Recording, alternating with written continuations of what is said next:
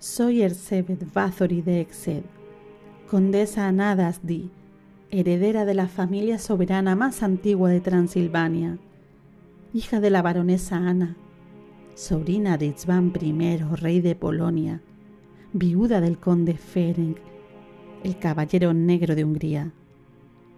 Mi linaje se remonta al caudillo Berg, apodado Bator el Valiente, y a los pechenegos de los Cárpatos antes que él, esos que comían el corazón de los vencidos, y a los unos de Atila que asolaron Europa antes que ellos, y a los siete hijos que tuvieron el gavilán Almus y la princesa Emesu en Escitia en el principio de los tiempos. Soy el vástago de la ley de la raza, la guardiana de la sangre de los valientes. Soy la empusa, la bruja, la sacerdotisa. Soy el movimiento que todo lo crea y del que todo nace, porque soy mujer. Soy una Nadasti y seré fiel a mi estirpe hasta el final.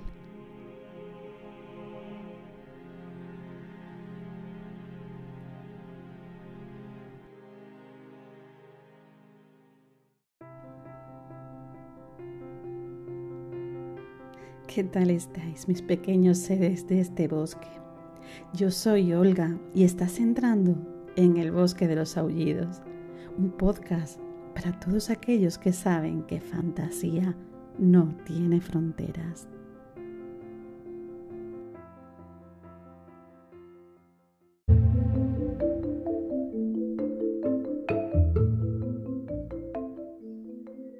El bosque de los aullidos es un lugar donde nos reunimos seres venidos de distintos mundos y diferentes épocas, con la única misión de reconstruir fantasía. Solo aquellos con poder para amar, soñar y ponerse en camino pueden encontrar este bosque. Si me estás escuchando, es que ya lo has encontrado. Puedes pasar.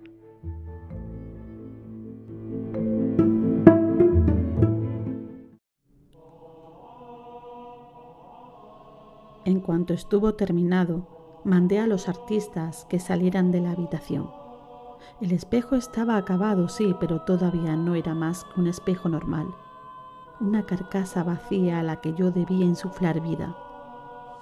Pinté a su alrededor un pentáculo y círculos rojos y negros siguiendo un orden determinado en el texto.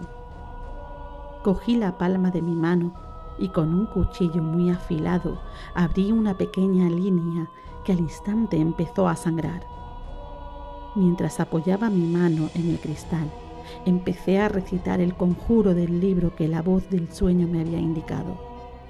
Cuando terminé, la retiré y miré la marca sanguinolenta que había dejado allí. Durante un rato no pasó nada hasta que de pronto desapareció, como si hubiera sido absorbida desde dentro. Entonces supe que estaba hecho.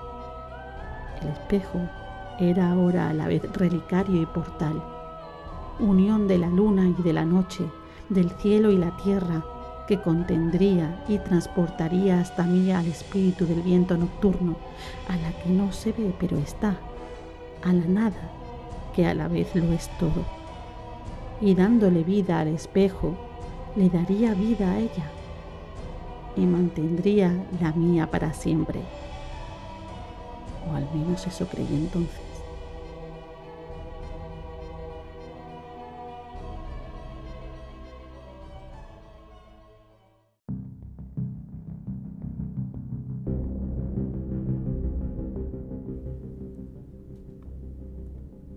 Este es el relato de una vida salvaje, auténtica, apasionada, sensible y cruel hasta el paroxismo, el clamor más visceral y salvaje de libertad que pueda darse. Esta es la historia de una niña obligada a ser mujer de golpe y a la que le brotaron espinas.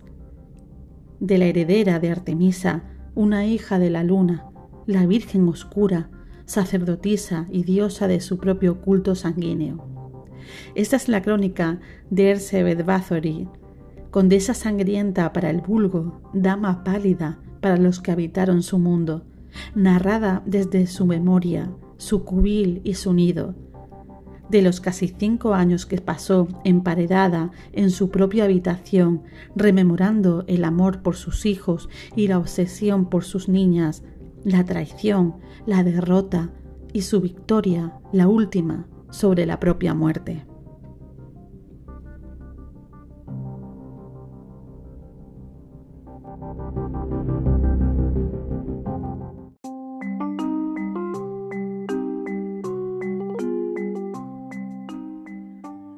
Modo del concilio de Elrond, la mesa redonda, las tres escobas, la cantina de Mos Eisley o la torre de marfil, en el Salón de las Historias Dormidas nos reunimos para hablar sobre el libro que os traemos hoy.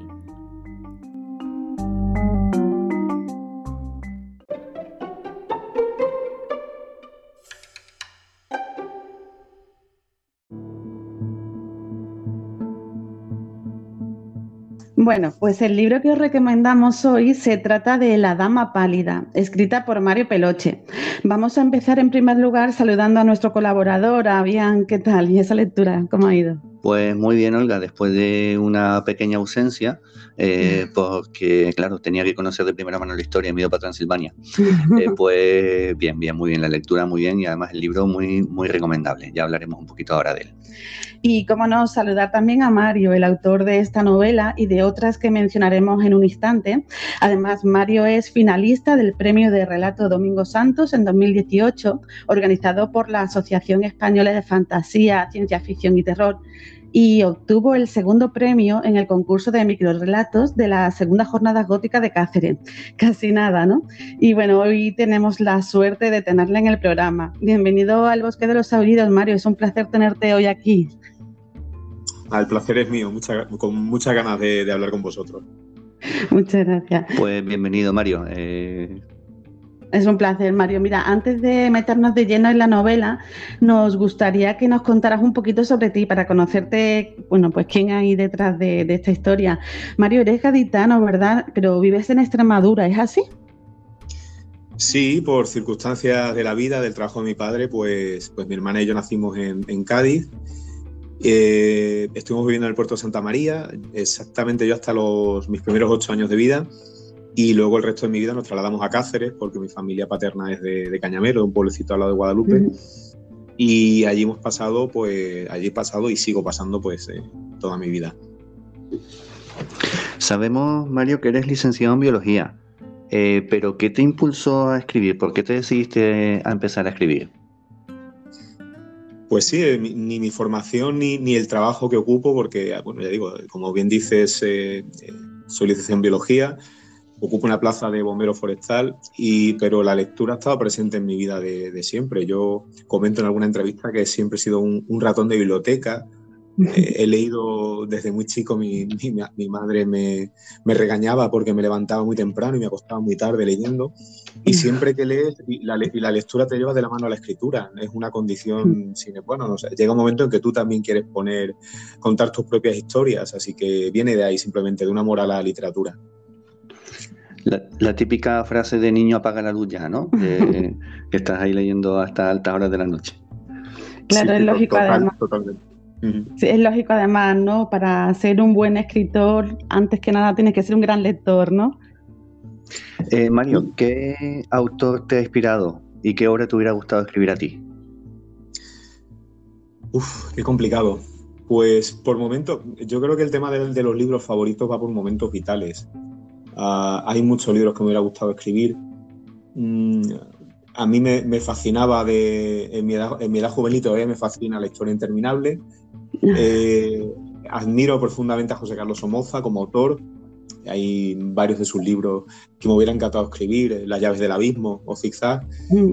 Eh, y, por ejemplo, para mi última novela, pues redescubrir a Alejandra Pizarnik o a Javier García Sánchez, que son escritores que, que también me han marcado mucho eh, sobre todo para esta última novela de la que hablaremos luego. Mario, si nos permites, queríamos preguntarte por tus impresiones al participar en el mítico programa de radio de Espacio en Blanco, ¿no? De Miguel Blanco. No, no podíamos dejar pasar esta oportunidad. Ya sabes que es un programa de culto para tantos de nosotros que nos gusta el misterio y de estos temas. Y bueno, queríamos preguntarte qué tal fue, fue esa experiencia. Pues fue estupenda, la verdad que me sentí muy, muy cómodo y eso que tuvimos un problema técnico porque eh, yo, estaba, yo estaba en mi estudio y él eh, empezó a fallar el repetidor de, del, wifi, tuve que bajar ah. corriendo, cambiar, digamos, eh, de ordenador, y, pero todo se solucionó bien. Y muy, muy contento porque además luego, tanto antes como después, te, te, preguntan cómo has estado, es, decir, te sientes como en casa.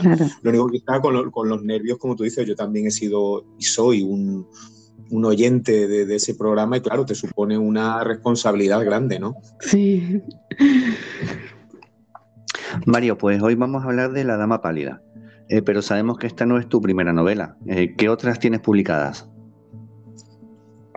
Bueno, pues es mi cuarta novela. Eh, cronológicamente la primera fue, fue Écate, que ya pierdo los años, creo que fue el 2000, 2016 es, complicado porque además luego hice una reedición revisada de la novela. Luego publicó en 2018, salieron dos novelas, una a principio de año, otra al final. Eh, salió un, relato, un relato largo, que es Ojo Negro sobre el Támesis.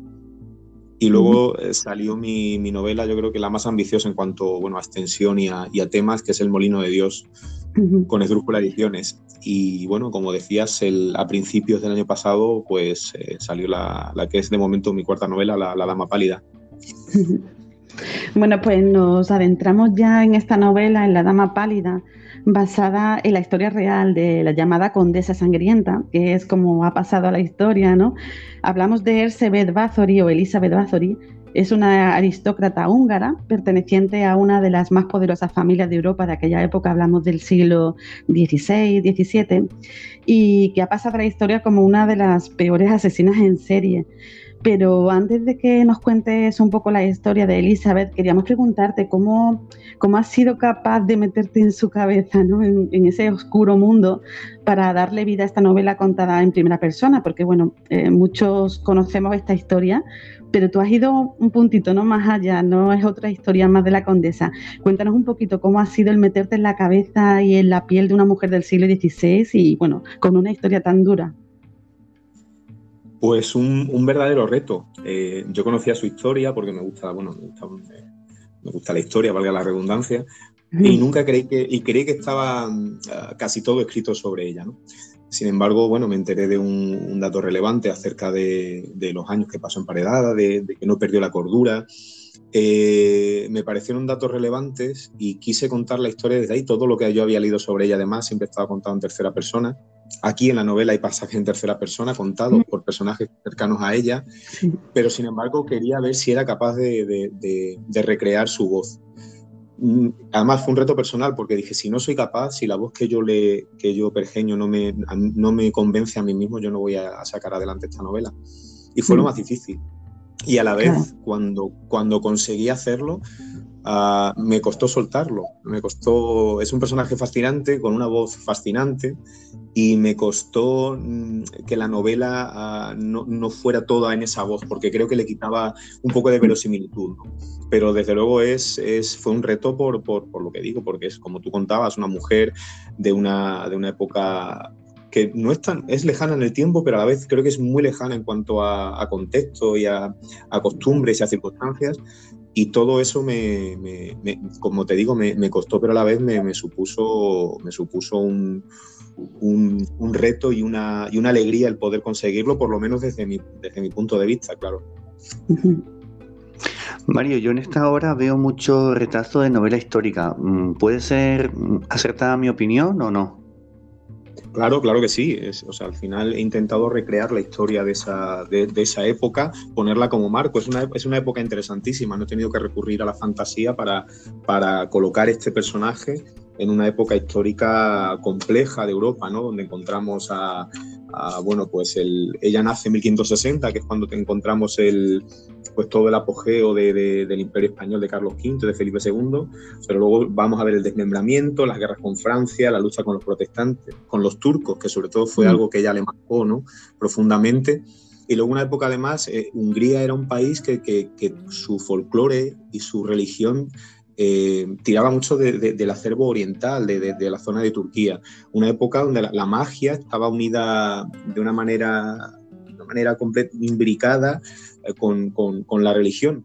Entonces me, era un marco fascinante. Entonces, claro, he tenido que recrear eh, todo lo, ajustado que he podido a la historia, ese, ese marco de referencia para situarla a ella y, a su, y al resto de personajes. Después también he visto que es un libro en primera persona y yo, mm, mm, todos los oyentes del podcast lo saben, tengo un gran problema con los libros en primera persona. Eh, será que he leído muy malos libros en primera persona, pero este me ha sorprendido muy gratamente, porque me he sentido muy cómodo leyendo este libro. ¿vale? Es un libro que está muy bien escrito en primera persona. Eh, o sea que por ahí, Mario, te ha ganado un fan. Eh, es muy complicado, te ha ganado un fan. y cuentas que también lo narras en primera persona y que mm, casi que me ha respondido la pregunta porque yo me esperaba un libro todo en primera persona y de repente tú me has dicho ahora, es que no podías centrarlo todo en la primera persona. Pero no así, aunque hayas cambiado el narrador, ciertamente siempre estás hablando del mismo personaje, siempre estás dando trazas psicológicas de ese personaje, aunque no sea ella lo que le estoy contando. Sí, mi, intención también para eh, a la hora de abordar este personaje era hacer una especie de perfil psicológico y claro, no, podía hacerlo a la manera de la novela negra clásica, ¿no? Porque primero estoy, estoy emulando a, la novela gótica clásica, entonces lógicamente no, mm. no podía hacerlo así. Creo que la manera, aparte de mostrarla a ella, es decir, de mostrarla a ella desde su pensamiento, eh, que son esos eh, capítulos que, como comentas en primera persona, eran mostrar a personas cercanas a ella que existieron realmente, ¿no? Su marido, algunos de los ayudantes, el párroco del pueblo, y que en tercera persona dieran la opinión y la visión que tenían de ella, y en conjunto conseguir recrear pues como una joya, ¿no? Todas las facetas que, tenían este personaje. Pero creo que ella eh, es un personaje lo suficientemente rico e interesante como para, como mm. para mm, poder protagonizar toda la historia, ¿no? Sí, yo ahí vi como un puzzle, ¿vale? Eh, que, me costó verlo, porque claro, ya te digo, iba con una idea de un libro en primera persona, de repente me cambias el, el foco, digo, no, no, no le encuentro sentido.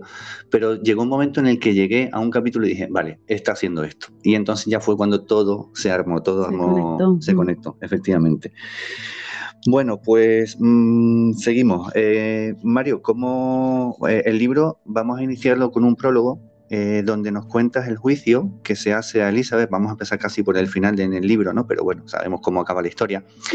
Y en este prólogo acaba con unas palabras tan duras como a ojos de este tribunal la acusada es un monstruo, una limaña que debe desaparecer de este mundo y no volver jamás a él.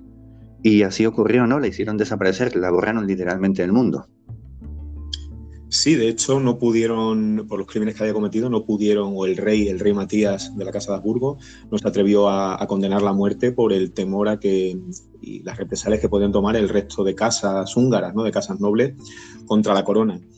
Entonces eh, empieza así, eh, intenté empezar. En esta historia creo que lo importante no es eh, saber cómo acaba, sino, sino cómo se cuenta, ¿no? O sea, sabemos lo que va a pasar porque al final, como digo, es un personaje histórico y cualquiera puede acceder a ello, pero creo que lo importante es el, cómo se cuenta, ¿no?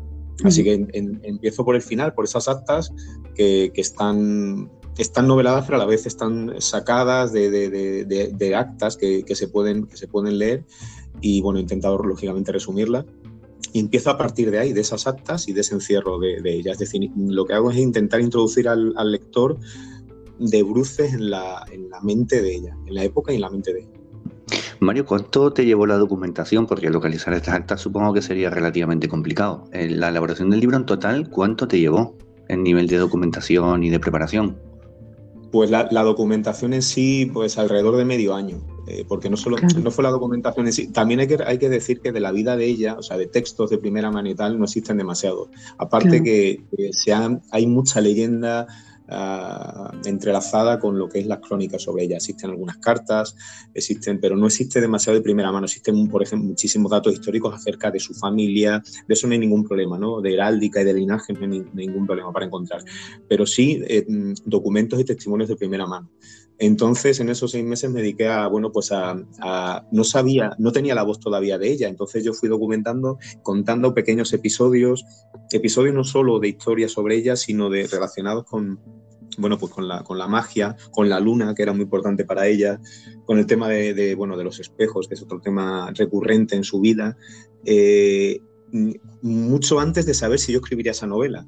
Eh, entonces, bueno, eh, fue quizá la parte un poco más compleja, porque no solo fue documentar como tal y recoger documentos, sino luego ir em, eh, eh, apartándolos, escribiendo párrafos relacionados con ellos. Y como te digo, todo esto antes de tener su voz y de, y de ser y de ver si yo mismo sería capaz de, de construirla. Vale, pues nosotros tenemos la suerte de conocer la historia. Olga quizás la conocía un poquito antes que yo, pues está más metida en el mundo del misterio. Eh, yo la he conocido gracias a ti, Mario. Eh, y bueno, para todo aquel que no conozca la historia, si te parece, vamos a aprovechar que te tenemos aquí para irla desarrollando un poquito y vamos a ir también contando los puntos que aparecen en el libro sobre esa historia. ¿Te parece bien? ¿No, Mario? Perfecto, perfecto, me parece perfecto. Pues vamos a empezar entonces desde los inicios.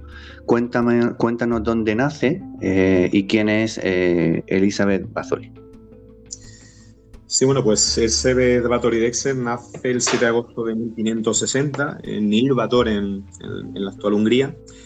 Y bueno, pues, como he dicho antes, pertenecía a una de las casas más nobles, con más regambre de, de, Hungría.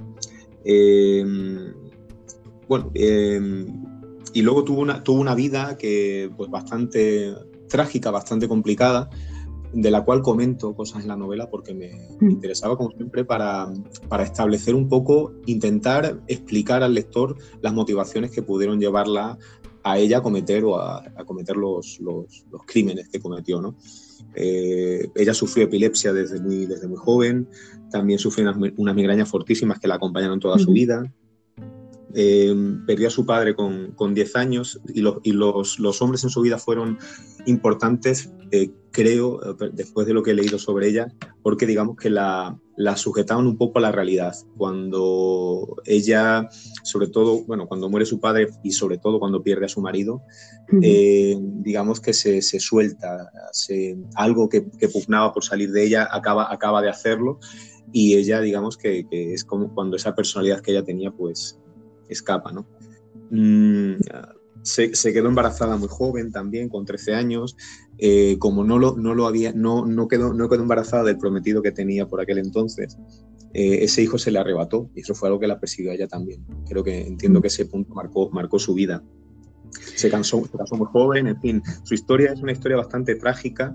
Eh, lógicamente todo esto no explica, ni mucho menos, el las causas, pero sí que es bueno exponerlo quizá porque al lector le puede pasar un poco por, por alto al conocer la historia de, ella. Mario, y bueno, ella pertenece a un linaje poderoso, ¿no?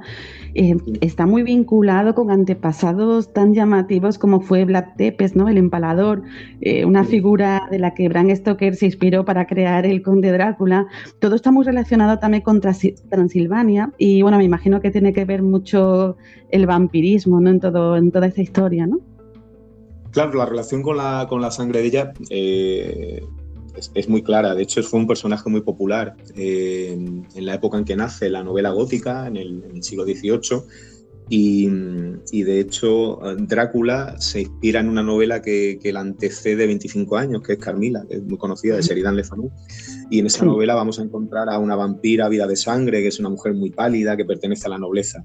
En fin, yo como siempre digo, es, es, es clarísimo que los, que los parecidos son con ese Bed Bathory.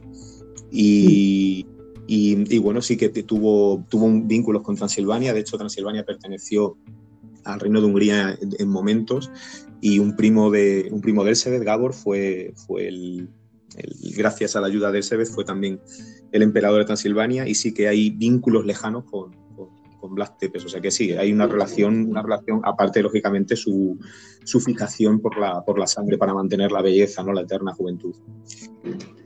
Es aquí un poquito donde vemos quizá el, enfoque de terror gótico que comentabas del libro, ¿no? En este, en este momento de la localización, el, la sangre, el, ansia de la sangre de Elizabeth y demás, ¿no? Sí, lo, mm, intento quizá más que el tema, la motivación de la sangre eh, porque sí, no intento lo que es el poner énfasis en, las emociones, ¿no? en los sentimientos de ella, que al final lo que buscaba el, movimiento gótico, que no dejaba de ser una, prolongación del movimiento romántico, ¿no? es decir, conseguir que esas, sensaciones que nos llevan más allá de nosotros mismos, la pasión, el amor que ponemos a las cosas que hacemos, eh, lo truculento, la crueldad también, ¿no? poner el énfasis en esos movimientos, pero siempre buscando que, no, que nos remuevan por dentro. ¿no? Eh, conseguir incluso trascender. Es algo que, buscaba la novela gótica. Yo no digo que lo haya conseguido en la mía, pero sí que es algo que, es algo que a mí me ha llamado mucho cuando he leído, cuando leo, sigo leyendo ese género, ¿no? Porque a través de, a través de la belleza intentan encontrar episodios a veces complejos y personalidades complejas. Y es lo que ya digo, a mí me, ha llamado siempre de, este, este, tipo de género. Mario, antes comentabas que sufría de epilepsia, sufría de muchas migrañas y demás, y decían que incluso sus gritos se oían hasta en el exterior del castillo. Eh, ¿Puede llegarse a pensar que el dolor que ella provocaba a los sirvientes era el que, amortiguaba su propio dolor, ¿no? Sí, sí, comentan, comentan que era así, ella lo comentaba. Eh, incluso yo creo que la, decía Alejandra Pizarni que ella se volvía hombre cuando dañaba, ella dañaba siempre con instrumentos de punta, ¿no? Entonces, esa, ese, ese símil, esa metáfora de Pizarni me llegó, me llegó mucho. Aparte que yo creo que ella se encontraba eh, lógicamente aislada en su castillo, porque su marido, Ferenc Nadasdi, que era un, un, guerrero, pues pasaba muchas temporadas muy largas guerreando contra los turcos. Ella se encontraba aislada, y, incluso creo que también incluso que ella estaba disociada, en su mente había una disociación, ella era una por la mañana en las cortes de Viena y era otra por las noches en los sótanos de su castillo. Entonces ella intentaba buscar una especie de, sentido de continuidad en la hora de, causar daño y de provocar la muerte, ¿no? Esa, eso que dicen los, los psicólogos, ¿no? De la, esa, sentir la disolución del yo y una conexión con los otros individuos, aunque sea de esa manera tan, tan luctuosa, ¿no? en provocarles dolor y muerte. Ella buscaba una especie de, de sentirse completa, por, por, por, raro, por enajenado que nos parezca que lo es, por supuesto. Eh, Mario, con, dicen bueno, que con tan solo 12 años, ¿no? Elizabeth se compromete con Fere, que sería su marido. Con 15 años se casarían. ¿Y quién es Fere? Es conocido como el Caballero Negro de Hungría, ¿verdad? Sí, era, fue un guerrero que, pues bueno, al parecer muy valiente, que luchó siempre por defender las fronteras de Hungría, que fue preso por los turcos y de ellos aprendió pues, pues también las, las artes de, de, bueno, de la tortura y él comentaba que, tenían que volverse tan fieros como ellos, sino más, porque si no Hungría desaparecería. Hungría era un territorio fronterizo y, sabían que tenían que volverse tan duros. Entonces era curioso porque volvía al castillo y compartía con, su mujer, con, con vez compartía esas anécdotas militares, no esas torturas, y digamos que era eso lo que les unía, esa relación tan, tan tan, tan luctuosa, vuelvo a insistir, es, es, lo que les unía, ¿no? Ella contaba pues lo que, lo que había hecho igual con sus sirvientes, lógicamente no entrando en, los detalles de lo que hacían los sótanos, y él le comentaba, le comentaba esto, ¿no? Entonces, bueno, él, él adoptó además el apellido de ella cuando se casaron porque era un apellido más ilustre, el apellido Nadardi, y, e incluso pues también se fue a vivir al castillo de ella, O sea que es, más o menos la historia del guerrero negro, ¿no? Que le llamaron. Comentas en el libro, Mario, que eh, Elizabeth empieza a tratar con personajes oscuros, con brujas, con hechiceros que la animan a que probara los hechizos de sangre y diversos entretenimientos sexuales. Eh, pero llega un momento en el que se le van de, de las manos estas prácticas y continúa incluso con un lesbianismo sádico. Lo vemos en el, en el caso de Ilona, ¿no? Sí, sí, sí. Eh, la, ver, las brujas siempre estuvieron asociadas a los castillos, o sea, cada castillo en aquella época en Hungría tenía su propia bruja, bruja para espantar las tormentas o para espantar las, plagas. Esto era algo así. Entonces, la iniciación de, de en la brujería también viene de muy pequeña. Eh, primero con Darbulia, que fue la primera, la primera bruja que tuvo el, castillo, eh, que la inició en la magia. Y luego, cuando llegó, la conoce como la bruja de Miagua, Ezra Mazorova, eh, que fue la que la instó a, digamos, a, dejar de utilizar esa magia roja, la magia relacionada con la sangre, con, plebeyas y utilizarla con hijas de los nobles. Y esta fue el, fue el principio del fin de, de porque claro, los nobles, al, percatarse de la desaparición de sus hijas, pues se pusieron en contacto con el rey y aunque el rey ya había tenido noticias de desapariciones sospechosas, pues bueno, no habían llegado las voces de, de los padres de aquellas pobrecitas no habían llegado a, buen puerto, ¿no? Y, bueno, ese fue el principio, como digo, de, de, ella, ¿no? Cuando las hijas de los nobles, de los Zemans de la época, pues, pues empezaron a desaparecer. Esa madre fue una vez muerto, ¿verdad? Falleció el marido, ¿no? Ella ya tenía, era madre, ¿no? De tres hijos y fallece el marido por fiebre. Bueno, y a partir de ahí es cuando todo cambia, ¿no? Para Elizabeth, ella toma el poder de la situación, ¿no? Y, pasa todo lo que, todo esto, ¿no? Lo de las brujas. Claro, ella, Claro, ella comentaba que sin, la presencia de él, sin, ya, no por, ya no por la presencia de un hombre al lado, no me refiero a eso, sino que eh, ella se sintió vulnerable porque los, los, eh, los aiducos, que eran los guerreros, eh, la, guardia personal de, de, Feren, no sabía si le iban a hacer caso a ella, a la reputación que él tenía, ¿no? Entonces ella se sintió vulnerable y, tuvo que hacerse cargo de cuestiones relacionadas con los castillos o con, todas las posesiones que tenían que hasta ese mm. momento no había hecho. Eso la hace eh, durante el día tener más responsabilidades y por la noche eh, tener que, que, bueno, pues esa, esa, serie de preocupaciones, pues las, al final las, trasladaba a su... A, ese, a ese sótano, a esos sótanos de piedra, donde ella, llevaba a cabo sus, torturas, ¿no? Quizá el hecho desencadenante, eh, Mario, es el que nos cuentas en el libro, que tiene lugar cuando Elizabeth va a caballo y se cruza con una anciana que, bueno, según historias, ¿no? Se cae en un charco de barro o se interpone en su camino. Y Elizabeth, cuando se burla de su vejez, es cuando la anciana la maldice y le dice que ella también va a ser eh, vieja en algún día. Y ahí es cuando empieza su obsesión definitiva con el tema de la belleza y la juventud, ¿no? Sí, ella había sido siempre una persona, una mujer con, mucho cuidado de su aspecto, con una belleza, una belleza fría, pero una belleza indudable, que de hecho en las crónicas se comenta, ¿no? Causaba una fascinación en, los caballeros de, los caballeros y en los nobles.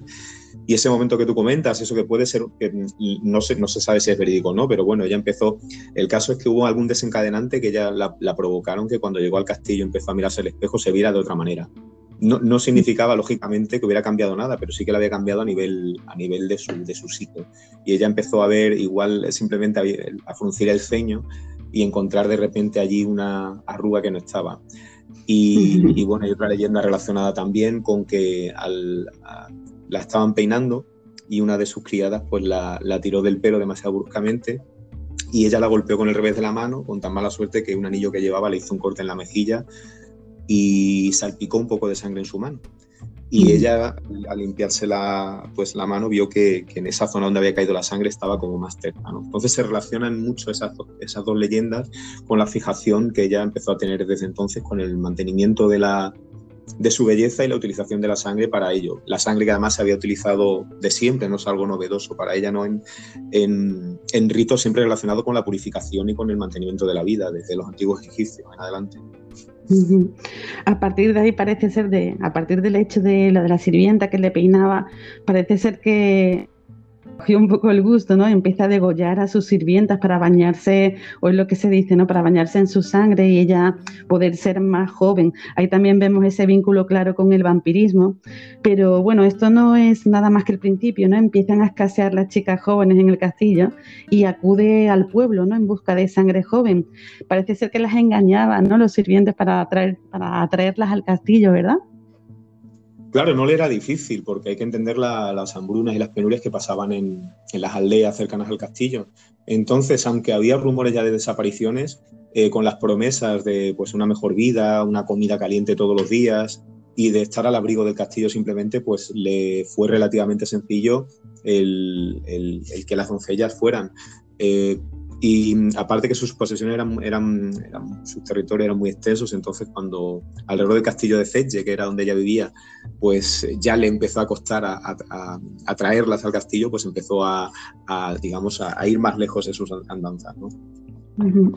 Claro, esto quien lo cuenta bien en la historia, cuando es quien nos sitúa, que fue el momento clave para mí, el que te dije en el libro que, que fue el que me hizo montar el puzzle, eh, perdona que no diga el nombre, pero es que para mí los nombres húngaros son impronunciables. Mm.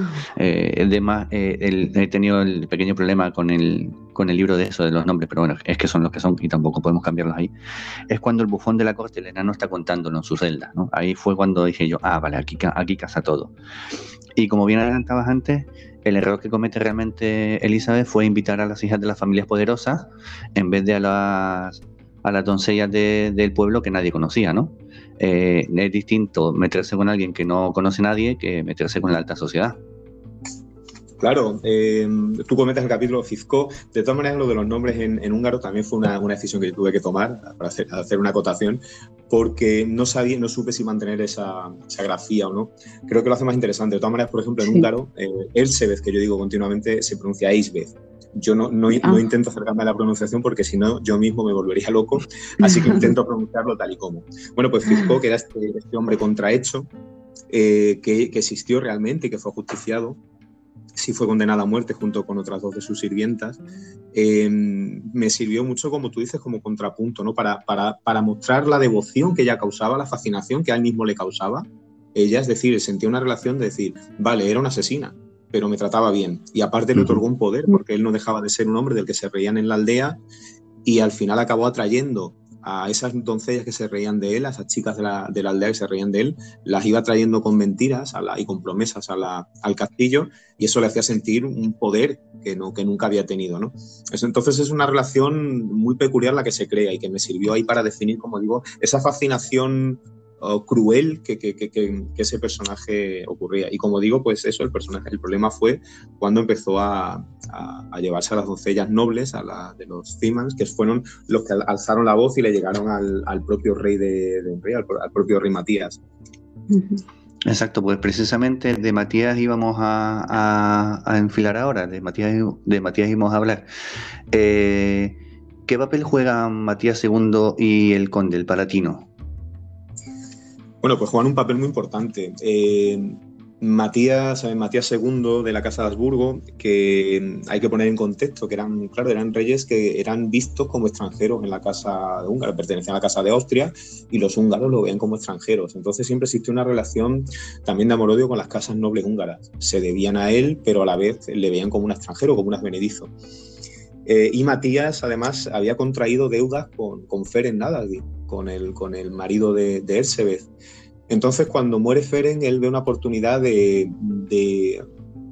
de, ajusticiar a Ersebeth, no solo por lo que estaba cometiendo, sino por decir, bueno, puedo saldar la deuda, a la vez puedo quedarme con todas sus posesiones, que son muchísimas. Él vio y puedo dar un escarmiento a, todas las casas nobles de, de Hungría, ¿no? Eh, ahí lo que, esto es histórico, lo que no se sabe es si hubo eh, una especie de, que yo doy atisbos en la novela, ¿no? de, de, intentar eh, hacer mala prensa o de exagerar aquello que cometió. El caso que cuando empezaron a, llegar rumores a, él, pues mandó a su palatino, que era la mano derecha, y que curiosamente el palatino era primo de Ersebeth. En fin, parece, parece una telenovela, pero es, es historia. Aparte, incluso comentan que él siempre sintió, estuvo enamorado de ella.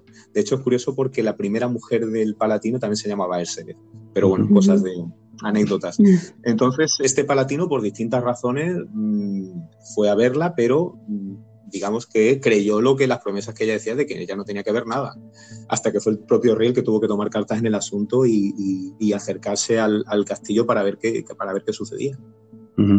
Yo ahí eh, me imaginé la escena, la verdad, me, me retrotrayó a Juego de Tronos.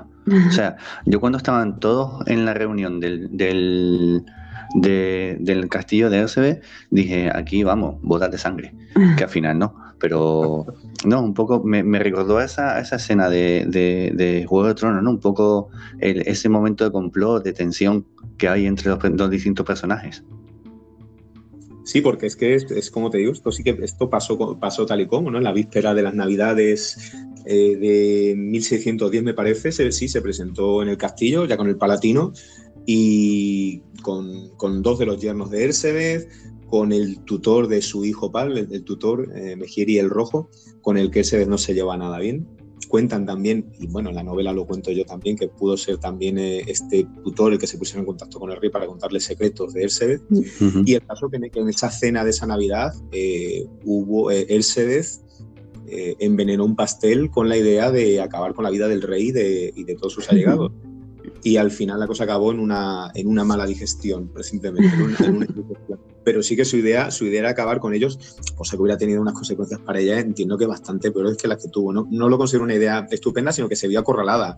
Eh, se vio acorralada en su, en su castillo, en una época para ella muy importante, hablo en la novela, ese solsticio de invierno, ese el, llamar a las fuerzas oscuras, a las fuerzas telúricas. Entonces ella se siente acorralada y a la vez eh, sorprendida en medio de, esos, de esas ceremonias que ella realizaba.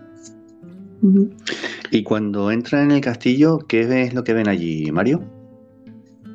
Bueno, en esta vez nada porque ella le dio tiempo, porque la tuvieron que avisar, aunque fuera con un día de antelación, y le dio tiempo a esconder pruebas. pero ah, no le gustó al rey lo que, lo que vio, lo que, lo que percibió más que lo que vio. Entonces lo que hizo fue que volvió a instalar al Palatino a que fuera por sorpresa y se presentó poco, pocos días después. Ella no estaba en el castillo, se encontraba en, en, un castillo de, de, verano que tenía en el pueblo y cuando bajó a los sótanos, allí ya fue cuando encontró pues, a, dos, a dos doncellas, a dos chicas muy jóvenes que estaban que, con evidentes signos de tortura, a, punto de morir, encontró chizones o marmitas con restos de sangre, en fin, encontró un, un, un, ambiente dantesco y fue ya cuando se precipitó todo y la mandaron, la mandaron eh, prender. Eh, además, ella se supone que estaba preparando ya su huida a Transilvania justamente con su primo Gabor, al que ella había ayudado para que consiguiera el, el reino de, ese reino, y estaba preparando su ida porque, bueno, ya estaba, sabía que, que, que se a pesar de que ella estaba enajenada de la realidad, pero hasta ella se pudo dar cuenta de que estaba cercada. Al final Mario la detiene, en verdad, Elizabeth, y bueno, el castigo fue realmente duro, ¿no? Sí, el castigo, como ella tenía que haber sido condenada a muerte, entiendo por lo que, por los actos que cometió, ¿no? Por las muertes de, multitud de doncellas, que a, día de hoy no se sabe exactamente el número. Mm. Lo que en las actas y en la condena, pues eso, se contentaron con, con ajusticiar, con matar, condenar a muerte a, a, a varios de sus de sus ayudantes, pero ella, como he dicho antes, por temor a las represalias que pudieran tomar el resto de casas nobles, pues se contentaron con emparedarla, eh, encerrarla dentro de su castillo, mm. emparedarla en su propia habitación. La cerraron por todos, todas las paredes y tapearon paredes y ventanas y dejaron apenas un agujero en el techo para la ventilación y, otra pequeña fisura a ras del suelo para entrar, entrar comida. Este fue el mm. castigo a la que le sometieron que realmente casi es más duro ese castigo que lo que pasó con sus empleadas, ¿no? Con los sirvientes, que bueno, fue, lo mataron y ya está, pero ella fue una vida, el tiempo que duró emparedada sería muy duro, la verdad, sería un castigo también tremendo. También se dice, Mario, que murió sin arrepentirse de nada. ¿Eso es cierto? Bueno, más o menos se sabe algo. Sí, yo lo comento en. Yo este dato lo, leí también en, un documento y me llamó mucho la atención, ¿no? que ella pues eh, iba a un párroco, lo comento en la novela, lógicamente novelo el, porque no se describe cómo iba ese párroco, ese párroco al castillo una vez al año, a, no, a, no a pedirle confesión, pero sí a, pedirle que se retractara de sus actos. Y yo entiendo que ese camino, porque había un miedo, ella se había convertido ya en una leyenda, todavía viva, de hecho... Ah, los, guardias y los soldados que tenían que darle comida lo hacían de vez en cuando por el miedo que causaba su mera presencia, ¿no? Y, la sombra que se cernía de, esa leyenda que había hecho. Y nunca se arrepintió, el cura, el párroco, fue varias veces, fue pues eso, cuatro veces hasta... y ella nunca se arrepintió, pero porque ella se consideraba que estaba por encima de todo. Eh, y era algo también consustancial a la nobleza húngara. Eh, yo siempre comento en, las entrevistas eh, que, tenemos que darnos cuenta que cuando se, compraba un castillo y se adquirían los bienes inmuebles y los, eh, los aldeanos tenían la, eran cosas, o sea, se consideraban cosas, no se consideraban personas. Entonces ella se consideraba por encima de ello y eso eh, era algo, ya digo, consustancial a la, a la nobleza, lo que ella había visto de siempre. Y nunca se arrepintió de lo que, de lo que hizo. Volviendo al sacerdote Mario, a mí me llamó mucho eh, la atención el capítulo 12, eh, cuando el sacerdote llega y da la sensación de que él se ve estar como poseída. Sí, bueno, eso es una, esto es, es una licencia, pero a la vez sí que hubo sospechas, lógicamente, a ver, eh, aquí ya voy a contar varias cosas, es lo que tiene una novela, que está uno siempre pendiente de qué cuento y qué no, ¿no? Él se tuvo una relación muy intensa y muy íntima que describo en el libro con, un espejo. Eh, los espejos en, esa época, en la Edad Media, estaban relacionados con la... estaban prohibidas su utilización, eh, incluso como elemento estético, porque se pensaba que eran portales por los que pasaban la, podían pasar las almas y podía entrar la concupiscencia, ¿no? Esto era algo que comentaba la Iglesia. Eh, entonces, eh, siempre una sospecha de, esos actos que ella cometía. Ahora, por ejemplo, tenemos, la, tenemos esta visión moderna, lógicamente, ¿no? de, un, de, un problema psiquiátrico. En aquella época no lo había. Entonces, para explicar ese comportamiento de una, de una mujer de alcalpurnia con la vida resuelta, también eh, estaban las sospechas de, algún tipo de presencia maligna. Eso es algo, eso es algo que, que es histórico. Yo aprovechando eso, lógicamente, lo que he hecho es imaginar en una de las entrevistas que pasaba, ella, ella llamaba de vez en cuando al párroco del cuerpo, del, del perdón, del pueblo, y, y, le, hacía estar en su cuarto, no a modo de explicación, sino por tenerle ahí, no sé exactamente. Entonces, me imagino que sentiría él también ese miedo, ese temor reverencial hacia ella. Y, sentir que había algo en su algo en su habitación algo malo que no se correspondía solo a su a la mera maldad humana así que a partir de ahí pues me, me imagino y no ve lo que podía que podía pasar Después también, como has comentado, el tema de la psicología ¿no? del, personaje. A lo mejor un personaje que tuviera algún problema mental, cómo se asociaba todo a, los espíritus. Incluso cuando sufre migrañas, eh, a mí me resulta muy curioso eh, que nos cuentas qué métodos médicos se usan con ellos. ¿no? Es decir, el, abrir a los animales y ponerle la sangre de los animales en la cabeza a ver si se le pasa. Es muy, muy curiosa esa ese acercamiento a la, realidad del momento. Claro, ya te digo que la, ella, igual que se había criado y le habían eh, y conocía perfectamente la Sagrada Escritura, a la vez, como te digo, había una bruja en el, en el castillo y ella se había, eh, era una experta en las pociones y los ungüentos. No solo ella, sino toda la gente de la época.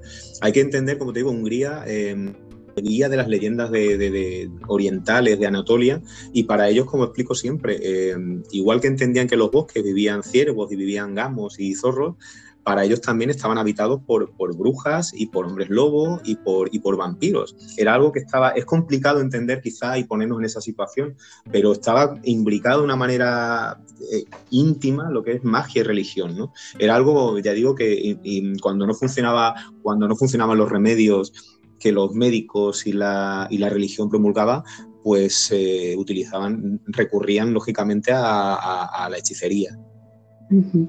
Mario, aunque lo avanzaste al principio del programa, ¿vale? Eh, no se sabe exactamente, porque había mucho de mito, realidad, si se encontró un diario de memoria o si al final es una conspiración del rey para quitarla en medio. ¿Tú con qué versión te quedarías? Pues eh, al parecer sí se encontró un diario en tiempos que está desaparecido, donde ella apuntaba, las, damas eh, apuntaban, no, no apuntaban, apuntaba eh, una característica de, cierta doncella, pelo rubio, alta, ella iba comentando esto y al parecer había más de 100 nombres. ese diario a día de hoy no existe.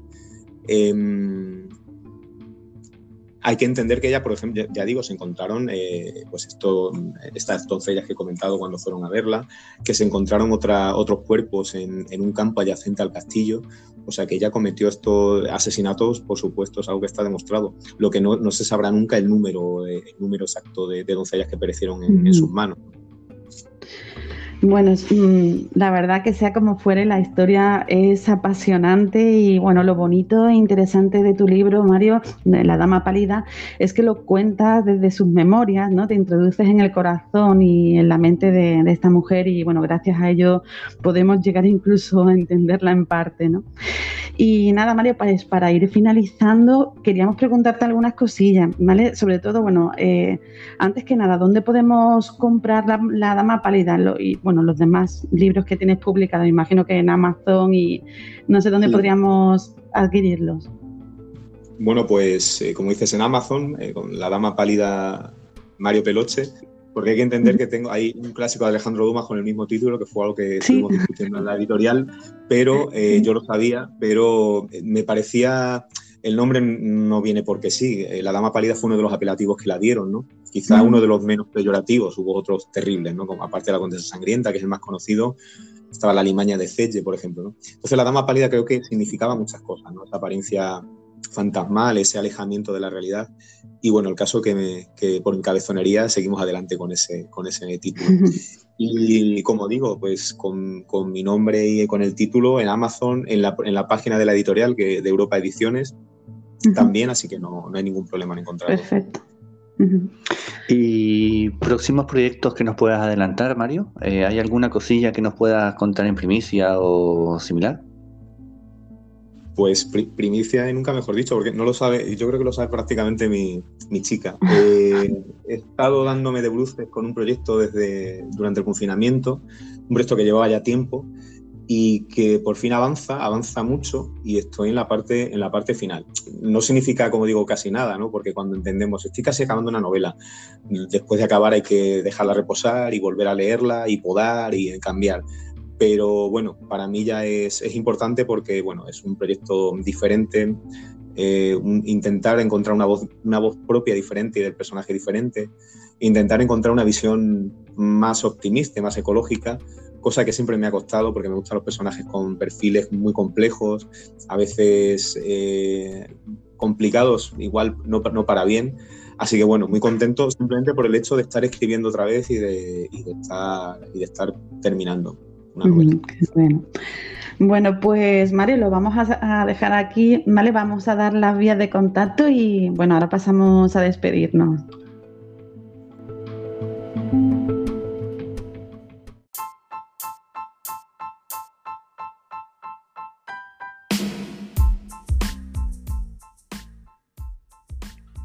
Puedes seguirnos en redes sociales en nuestro Instagram, arroba el.bosque.delos.aullidos y escuchar las canciones que os proponemos en la playlist de Spotify de El Bosque de los Aullidos.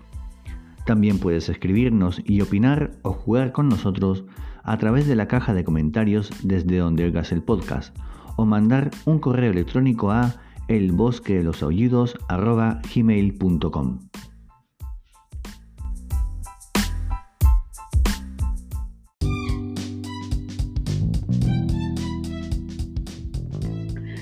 Acabamos el programa dando las gracias a nuestro colaborador, a que bueno, le tendremos para el próximo debate, ¿verdad? Esperemos estar un poquito más desahogados para el próximo, de cara a lo que viene, y sí, esperemos estar ya por aquí. Claro, claro que sí. Bueno, y por supuesto, dar las gracias a Mario Peloche. Vale, Mario, ha sido desde luego un placer tenerte en el Bosque de los Aullidos. Sabemos que has sacado un ratito, que vienes de una guardia, y has sacado un ratito para estar con nosotros, y de verdad que te damos las gracias por, eh, por estar aquí aquí hablándonos sobre tu libro y bueno, si quieres decirnos alguna cosilla para acabar.